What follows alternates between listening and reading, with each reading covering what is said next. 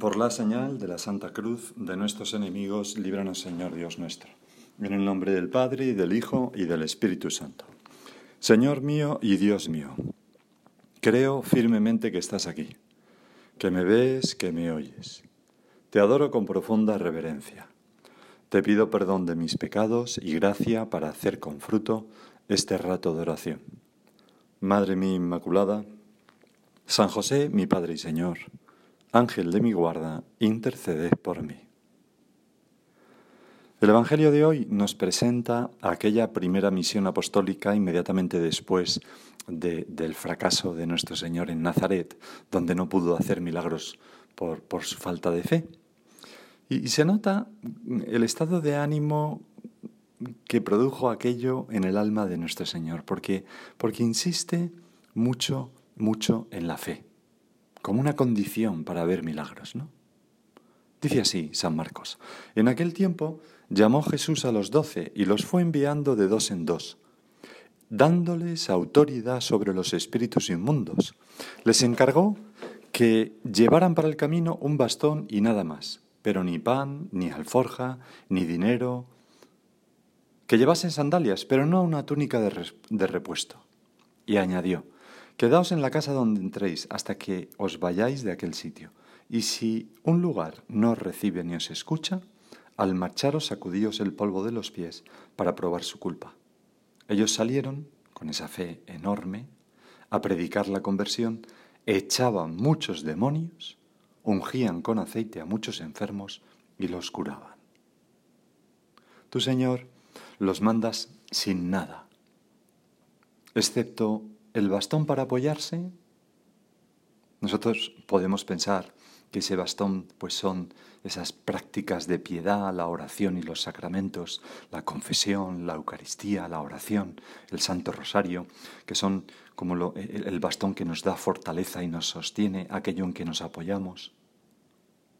Y les pides que se olviden de las previsiones, de los planes, de los medios económicos o materiales, de todo, ni dinero, ni pan, ni alforja, ni, sandalias, bueno, unas sandalias sí, pero no de repuesto, etc. Pero, pero, y aquí está el punto que me gustaría fijarme en esta meditación, Señor, pero los mandas de dos en dos. Solos no, de dos en dos, para que pudieran vivir la fraternidad. Y es que toda misión apostólica, todo envío apostólico, se gesta desde la fraternidad.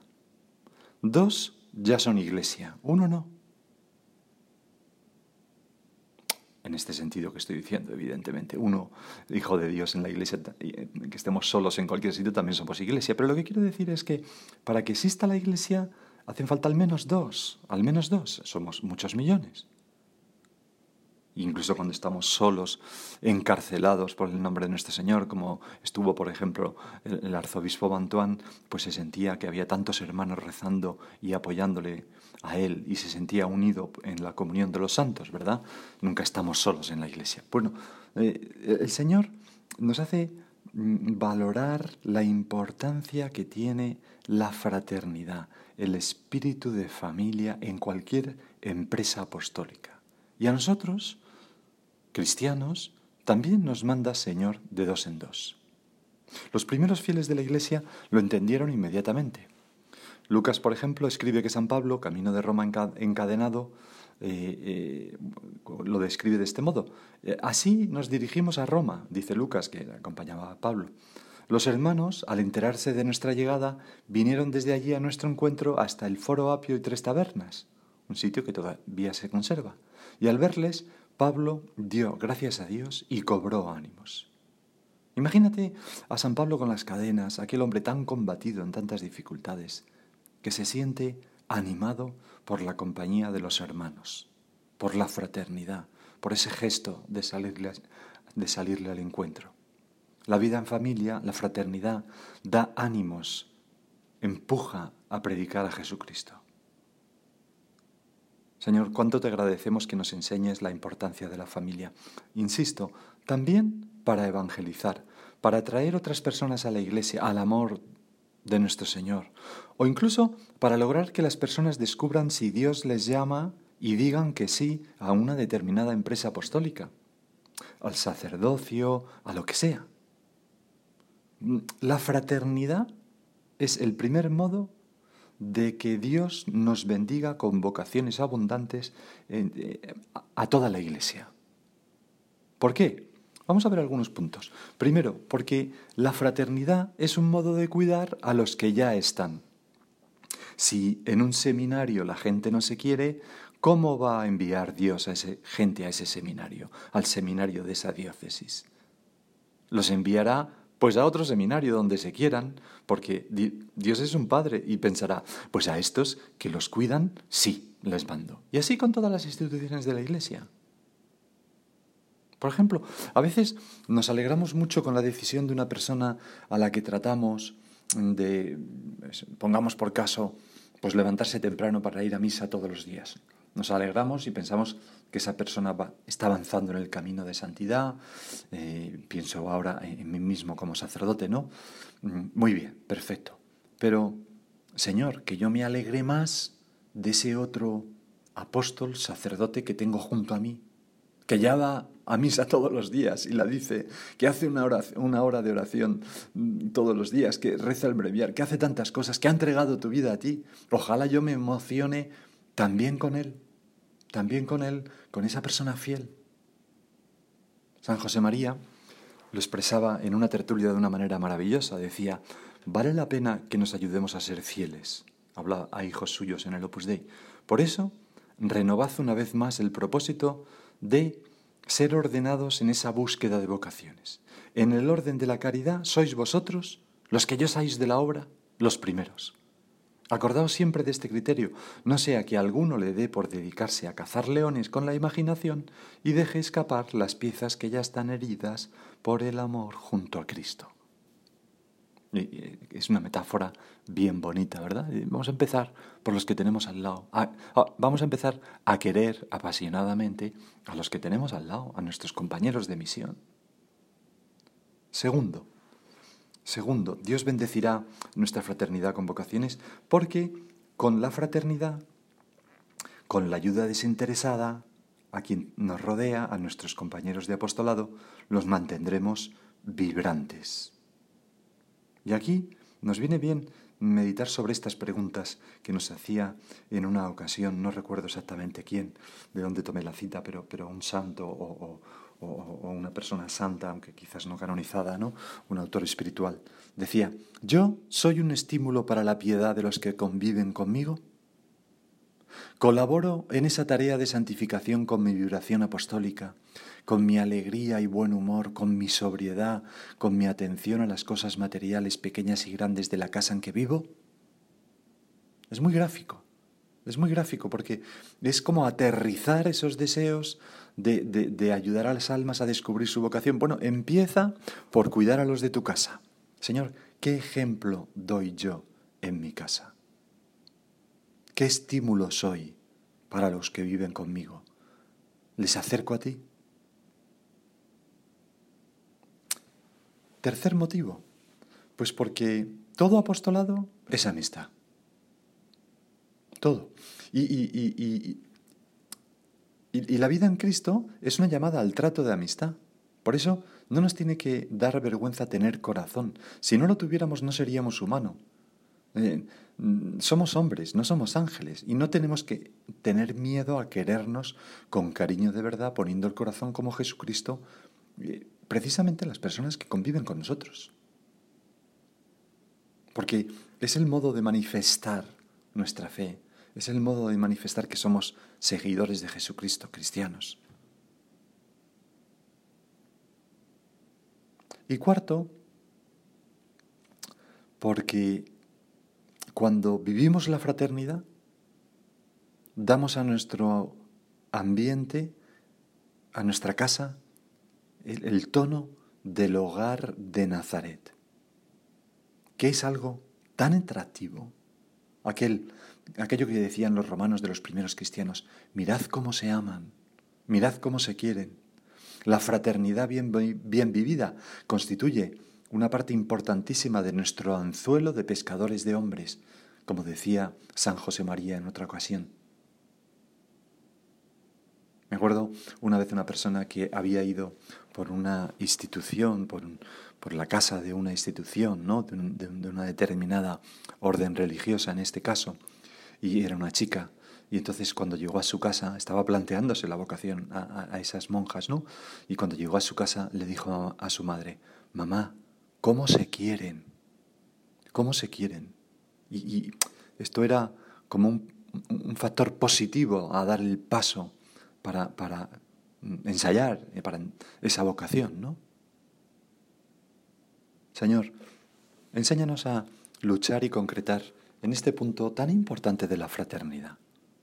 Que somos enviados tuyos a predicar el Evangelio, sí, pero vamos no solos, de dos en dos, con otros hermanos, con toda la Iglesia y concretamente con mis compañeros de apostolado.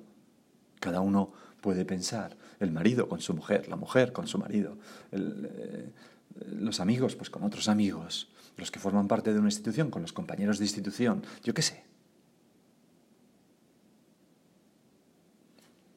Don Álvaro, el beato Álvaro del Portillo, en una ocasión recordaba a San José María y decía, el Padre nos inculcaba el señorío de conducirnos con el espíritu de servicio y de sacrificio propios de una familia numerosa y pobre, donde no cabe ni el menor síntoma de aburguesamiento al amparo del clima agradable de nuestros hogares, conseguido con el sacrificio de tantas hijas e hijos míos.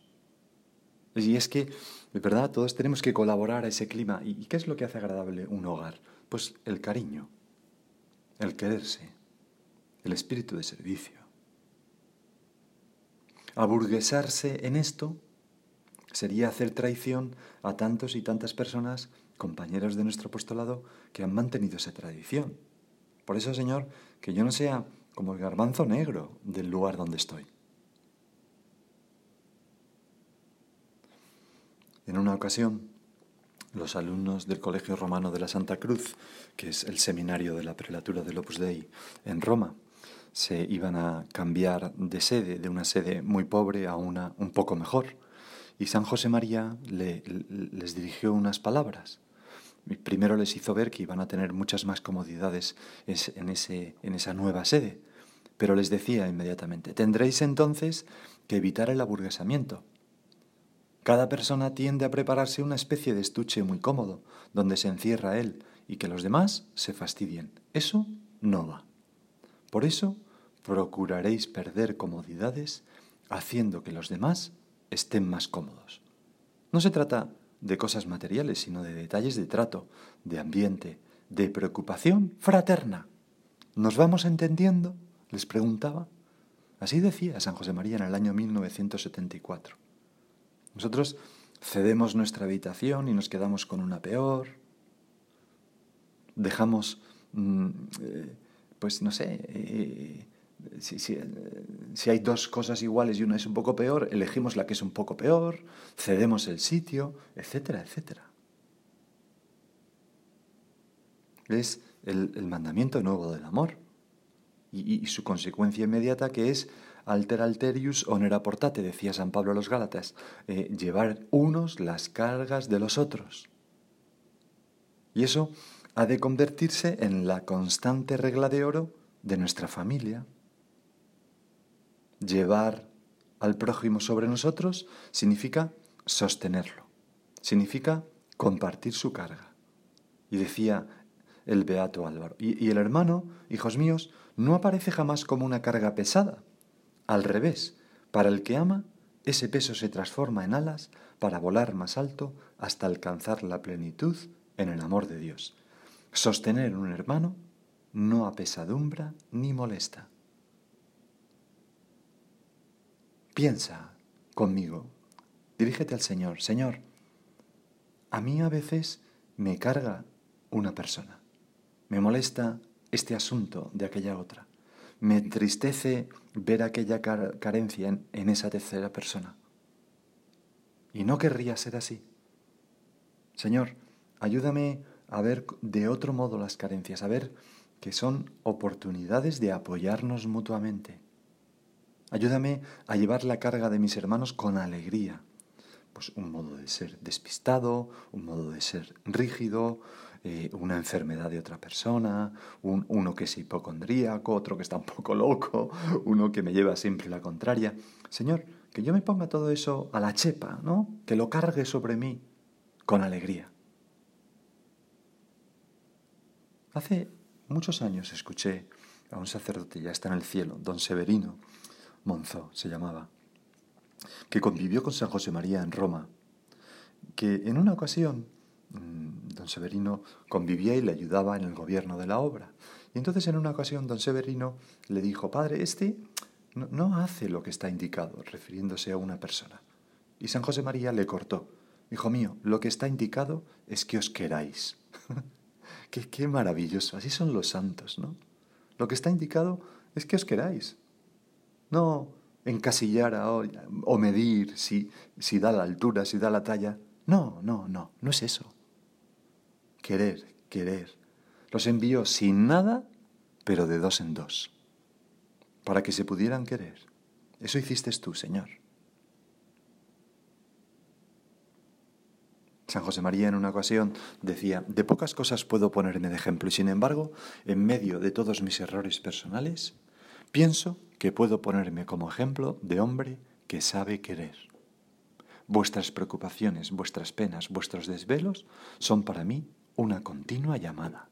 Y esto lo decía un santo que como todos los santos, era una persona humilde. No le importaba reconocer sus defectos, pero la santidad, la humildad, es andar en la verdad. Y él se daba cuenta de que el Señor, lo decía en otra ocasión, os quiero tanto porque el Señor me ha dilatado el corazón, no he sido yo. ha sido Dios el que me ha dilatado ese corazón. Y, no le importaba ponerse de ejemplo en esto, en un hombre que sabía querer. Así lo han manifestado todas las personas que vivían con él.